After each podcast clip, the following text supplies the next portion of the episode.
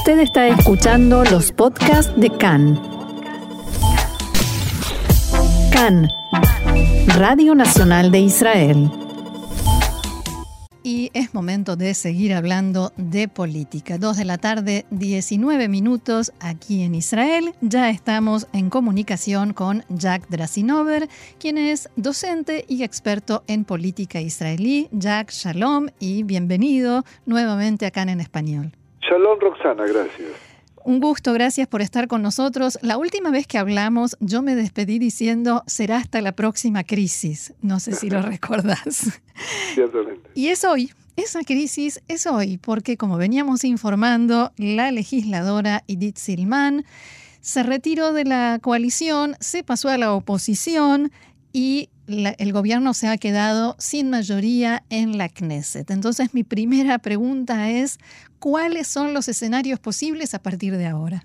Bien, eh, hay varios escenarios. En primer lugar, el, el, hecho que el gobierno se queda sin minoría, sin mayoría es eh, problemático y le impide eh, pasar el, tiempo que permite gobernar con la legislación que todo gobierno quiere hacer. Pero eh, yo quiero recordar que hay un precedente. Eh, Isaac Rabin gobernó con 56 eh, miembros después que Shas salió de la coalición, creo, en 1994. Eh, los escenarios están planteados en el sentido que Silman probablemente, es probable, tenía ya un acuerdo con miembros del Likud, ya que estamos hablando de las nuevas elecciones, que nadie sabe cuándo es, pero cada una de las vez eh, bancos está buscando el, su próximo su próxima adaptación política eh, para las próximas elecciones. Claro. ¿Y, ¿Y, de ahí proviene todo esto? ¿De, ¿De ahí viene esta crisis o hay otras motivaciones? Eh, yo creo que hay otras motivaciones. En primer lugar, eh, quizás el pretexto ha sido el hecho de lo que se llama la ley del Hametz, que en realidad eh, es una disposición producto del status quo desde la época de Ben Gurión, en el cual los lugares públicos en Israel no podían permitir que no sean cayer o que se pueda ingresar alimentos que no se utilizan en pesas, que, se llama cayer, eh, Hametz. Ahora, eh, que eh, definitivamente Horowitz, el ministro de eh, Salud, aprovechó para generar una venganza política frente a la ley de la nacionalidad que se aprobó hace un tiempo. pero creo que nadie de ellos definió cuál iba a ser el, el digamos, el volumen de esta crisis. La renuncia de Edith Silman, que no es cualquier parlamentaria, sino es la jefe de la coalición de gobierno. Y del partido del primer ministro. Exactamente, deja eh, al gobierno sin, minoría, sin mayoría.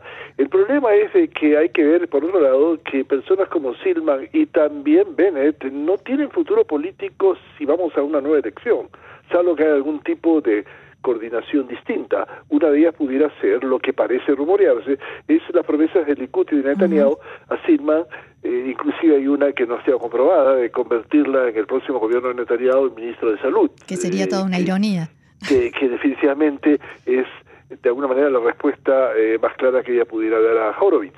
Eh, por otro lado, hay que entender que para que el gobierno deje de funcionar, se tienen que dar varias alternativas. La primera es que haya 61 parlamentarios que pidan el relevo del primer ministro y logren de alguna manera designar a otro candidato de la Knesset como primer ministro. Todos los cálculos políticos no llevan a esa alternativa en este momento. Esto es algo muy importante. La otra eh, alternativa es lo que acabo de mencionar, que es el gobierno de minoría, que tiene todos sus riesgos. Eh, eh, basado fundamentalmente en el apoyo externo de partidos que no están en el gobierno hoy, como la Regimame Shutefet, la, lista unificada, árabe, que sin entrar a la coalición pudiera plantear un apoyo externo, porque ellos tienen que eh, sopesar si van a apoyar un nuevo gobierno que definitivamente va a estar al mando de Netanyahu, o prefieren una situación del eh, como el actual del gobierno de Bennett, que dependería en gran parte de la región de Shutefet, que de alguna manera elevaría sus bonos frente a RAM, al Partido Islámico, que es el que está en el gobierno. Eh, de manera que, y, por supuesto, la última opción es las nuevas elecciones, eh, que en este momento Netanyahu encabeza las encuestas, pero nuevamente es importante mencionar, no llega a 61 bancas. Estamos básicamente en el mismo lugar en que estábamos hace cuatro años. Como se dice en Argentina, estamos como cuando llegamos de España. Eh, ahora, hay algo que a mí me llamó la atención y que fue la reacción de Moshe Gafni desde la oposición de un partido ultraortodoxo que dijo, ahora hay que hacer una evaluación para ver quién tiene la mejor posibilidad de formar gobierno sin ir a elecciones. O sea que está planteando que no automáticamente esta crisis beneficiaría a Netanyahu. ¿Es posible eso? Por el simple motivo que Gafni logra ver a larga distancia y no ve en qué fórmula eh, una coalición encabezada por Netanyahu va a llegar a tener 61 bancas. Y entonces está pensando quizás en un gobierno que está encabezado por otro candidato en el que se pudiera formar lo que se llama un gobierno de derecha más amplio, que sí pudiera llegar a 61 bancas, eh, con eh, partidos como Tikva Hadashah eh, y otros que pudieran integrarse, que no se integra a un gobierno de derecha simplemente por la enemistad y la antipatía de con Netanyahu. Y entonces esta es la fórmula por la que Gafni ya logra ver qué es lo que sucede. Es decir, él entiende que vamos a volver a estar estancados en un marco político. Hay que entender de que lo que Gaffney intenta es que en la próxima coalición su partido esté dentro de la coalición y no afuera como en este momento. Y creo que le está sopesando si eh, todas las medidas que tomaron los grupos ultraortodoxos eh, han sido eh, de alguna manera acertados y creo que él tiene varias dudas al respecto. Hay quienes dicen ya que en realidad el más beneficiado va a, ser, va a terminar siendo Benny Gantz. ¿Qué opinas? Eh, ciertamente Benny Gantz eh, se maneja como el malabarista en la cuerda floja eh, ya hace mucho tiempo. Em, de alguna manera está quizás atraído por la idea que pudiera llegar a ser primer ministro que no lo logró en la, en la, la, vez anterior que hizo coalición con Netanyahu. Pero Gantz, también Edith Silman y otros más pueden tener a larga lista de personas eh, que en definitiva han recibido promesas de Netanyahu que han sido incumplidas.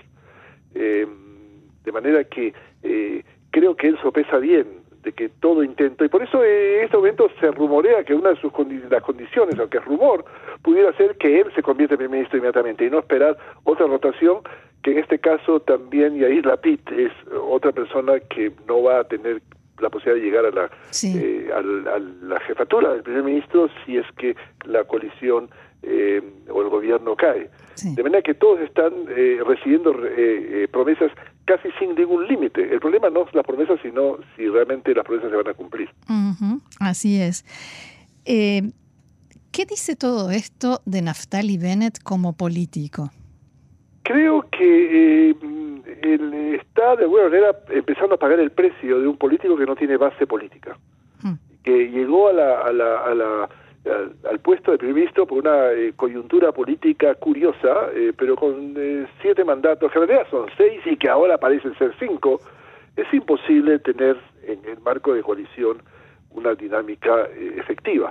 El hecho además de que Bennett, a pesar de los consejos que recibió, se ha orientado a intentar tener una eh, representatividad y, ah, en lo que se refiere a la política externa.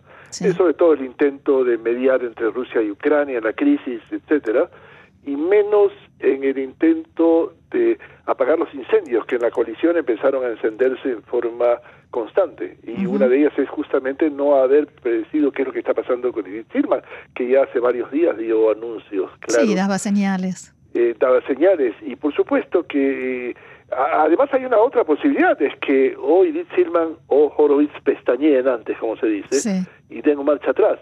Creo me arriesgo a plantear que es más probable que Horowitz sea el que eh, dé un marcha atrás para bajarse del árbol eh, que Edith Silman, que parece además reforzada por miembros de Likud, que nuevamente le ofrecen cualquier cantidad de promesas. Y como dije, el problema no son las promesas, sino se van a cumplir. Bien. Muy bien, Jack Drasinover, experto en política israelí, docente. Por supuesto, vamos a volver a hablar, sino de la próxima crisis, de cómo se desarrolle esta. Así que eh, muchísimas gracias y será hasta la próxima. Hasta la próxima, un gusto, Roxana. Gracias, Shalom.